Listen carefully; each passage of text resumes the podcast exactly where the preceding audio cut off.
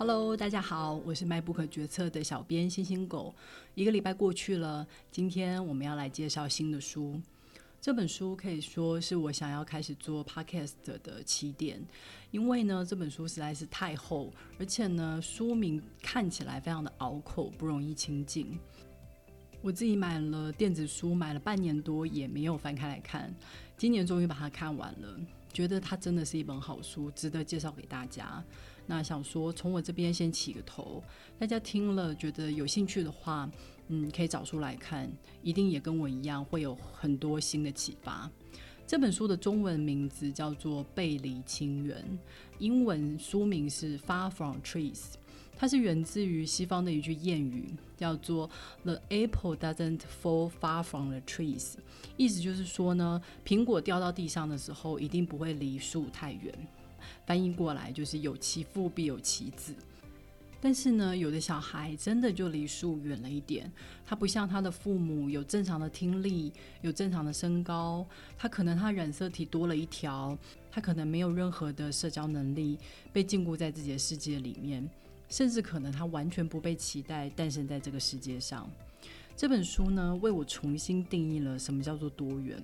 我原本以为我是一个心胸宽大、愿意拥抱很多多元价值的人，但是呢，在这本书里面，很多章节原本在我心中也都只是疾病的代名词。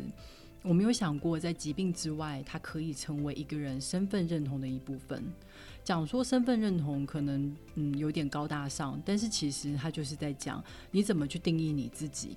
你可能会说，我是一个台湾人，我是一个异性恋，我是佛教徒。那根据这些定义呢，你就可以找到有的人跟你一样，有的人跟你不一样。你会在跟你一样的群体里面找到你的认同感、归属感。这是很基本的心理需求，当然不只是小孩，父母也会获得新的身份认同。你想想看，获得了一个与众不同的小孩，他的人生该有多大的变化？有的父母为了小孩搬家。有的去参加了跟小孩有同样症状的社群，有的因为小孩没有学校念就去成立学校，有的成立了基金会，想方设法去争取小孩应得的权利。这些事情想必原本都不在父母的人生规划里面吧？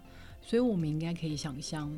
嗯，这个冲击对父母而言，其实比对小孩来说还要大。小孩他没有过过没有这个疾病的人生。所以呢，他要做的是好好的跟这个疾病相处，并且在主流社会之外找到可以认同自己的价值。但父母原本过的是正常的生活啊，是在有了这个与众不同的小孩之后，被迫有了新的身份。有的父母并不想要这个新的身份，他不想要当一个唐氏症的妈妈或是一个自闭症的爸爸，他想要把他的小孩治好，当一个正常人的父母。作者就以自己为例，他小时候有阅读障碍，是他的母亲非常有耐心的帮助他，帮他克服了这个障碍，让他可以读书写字。但是他的母亲一直没有办法接受他同性恋的身份，认为同性恋应该跟阅读障碍一样，都是可以被修正的。一直到死前，两人都没有办法和解。这也是作者想要写这本书的初衷。他花了十年的时间去访问数百个不同的家庭，想要了解这些家庭是如何拥抱有差异的小孩。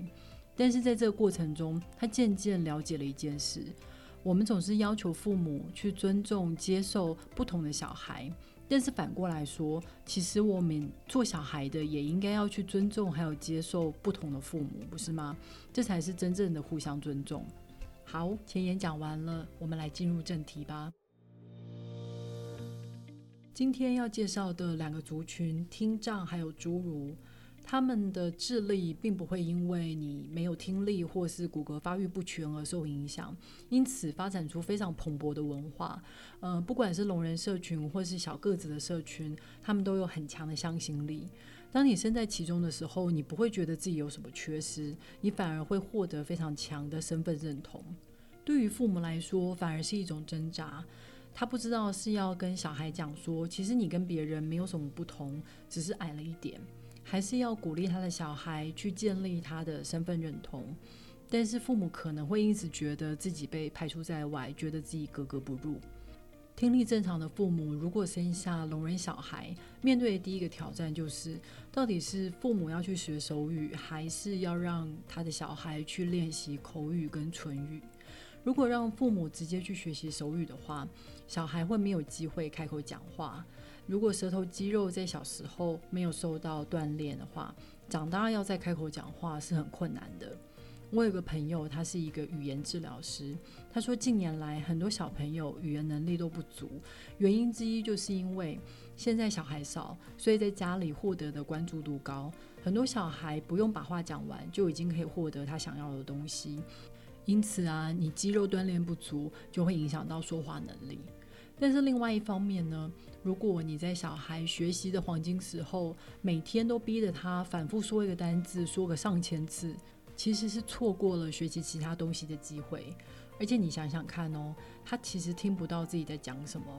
根本无法自我修正，他只能从旁边人的反应来猜测自己讲的到底正不正确。再对比其他人都已经在学新的好玩的东西了，聋人小孩很容易会觉得自己什么都不会。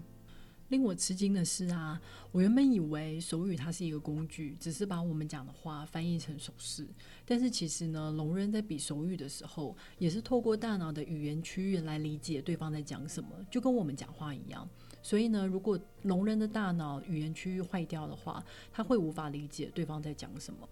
我们应该要把手语视为是一种语言，它有自己的文法、自己的规则，而且呢，我们大脑对于视觉的记忆力是比听觉短暂的，所以手语就不像口语一样是一个一个字来组成一句话，它通常是一个手势代表了一个意象，然后由数个手势来表达出他想要说的话。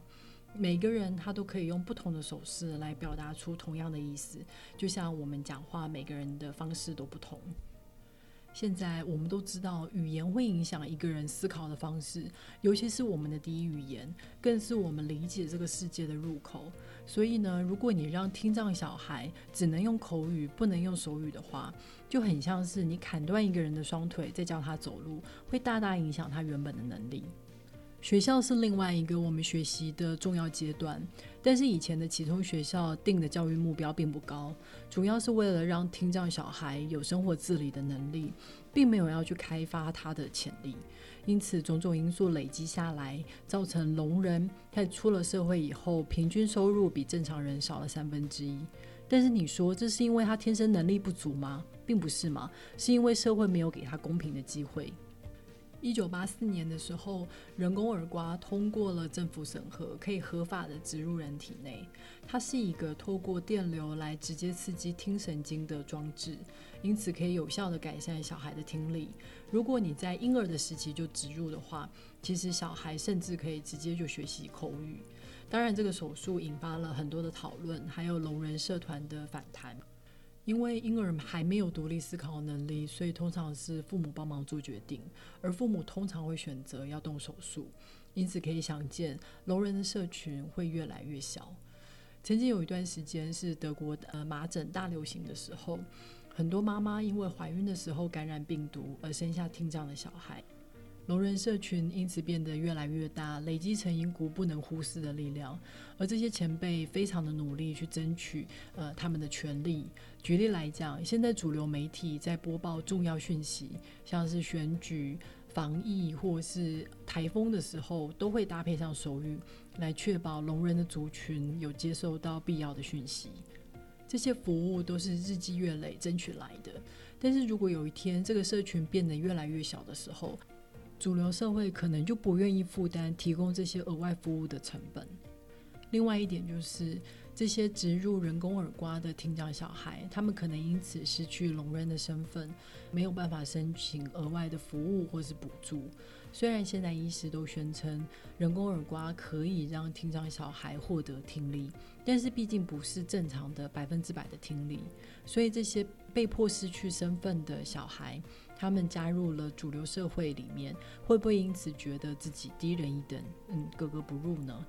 这是现在聋人社群的两难：究竟是要让小孩加入这个持续萎缩的世界，还是要让他接受治疗，进入主流社会？但是就必须要看着以前引以为傲的文化渐渐凋零、死亡。相较之下，侏儒在这个社会所遭遇到的漠视，恐怕胜过任何一个身心障碍团体，因为他根本不被视为是一个障碍者。这个社会并没有为侏儒的身高提供任何额外的服务或是改变。而且呢，在历史上，侏儒往往是担任国王的丑角，或是在马戏团里面，他可能会被像球一样跑来跑去。这些刻板印象其实都让侏儒小孩承受了很多目光的轻视，还有无理的对待。很多人就因为你身材小，就觉得你像小孩子一样，什么都不会，而不会像对待一个成人一样来尊重你。我觉得更难受的是。侏儒小孩，他是越长大越感受到自己的与众不同，因为身高的差距渐渐变得越来越明显。尤其到了青春期，最重视外貌还有别人评价的时候，你可能根本就交不到任何的朋友。所以很多侏儒小孩就会选择加入小个子社群，来寻求自己的身份认同。长大以后寻找伴侣的时候，也倾向选择跟自己一样的小个子。甚至有人说，他感觉到社群里面有一种压力。如果你跟正常身高的人在一起，他们可能会觉得你不够认同自己的侏儒身份。侏儒的基因遗传到下一代的几率很高，即使他们没有自己生育，也往往会选择领养跟自己一样的侏儒小孩，来组成自己的小个子家庭。然而，当小孩越来越认同自己的侏儒身份的时候，父母往往会因此觉得离小孩越来越远，没有办法融入小孩的小个子生活圈，觉得小孩不是自己的小孩。造成侏儒有很多的原因，那最大宗的软骨不发育不全，现在已经找到相关的基因了。之前有做一个统计，如果你可以做基因筛检，并且发现你的小孩有侏儒的基因，你会怎么做？有四分之一的父母选择他会拿掉这个小孩，这样的结果其实有一点令人哀伤，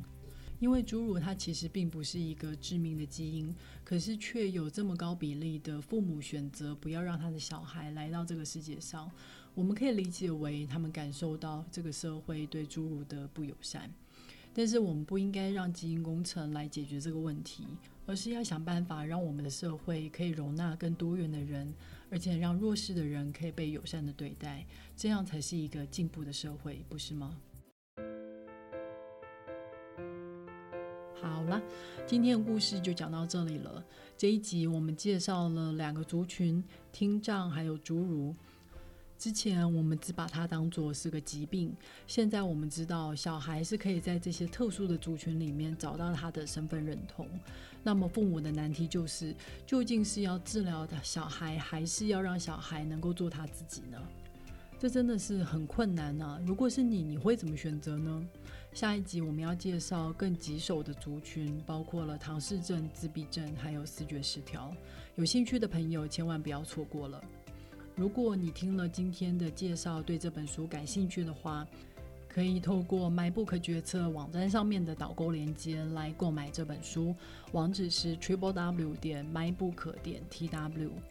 还有，别忘了去 Apple、Spotify 或是 First Story 上面按个五星，留下你的评论。那么，我们下周再会喽，拜。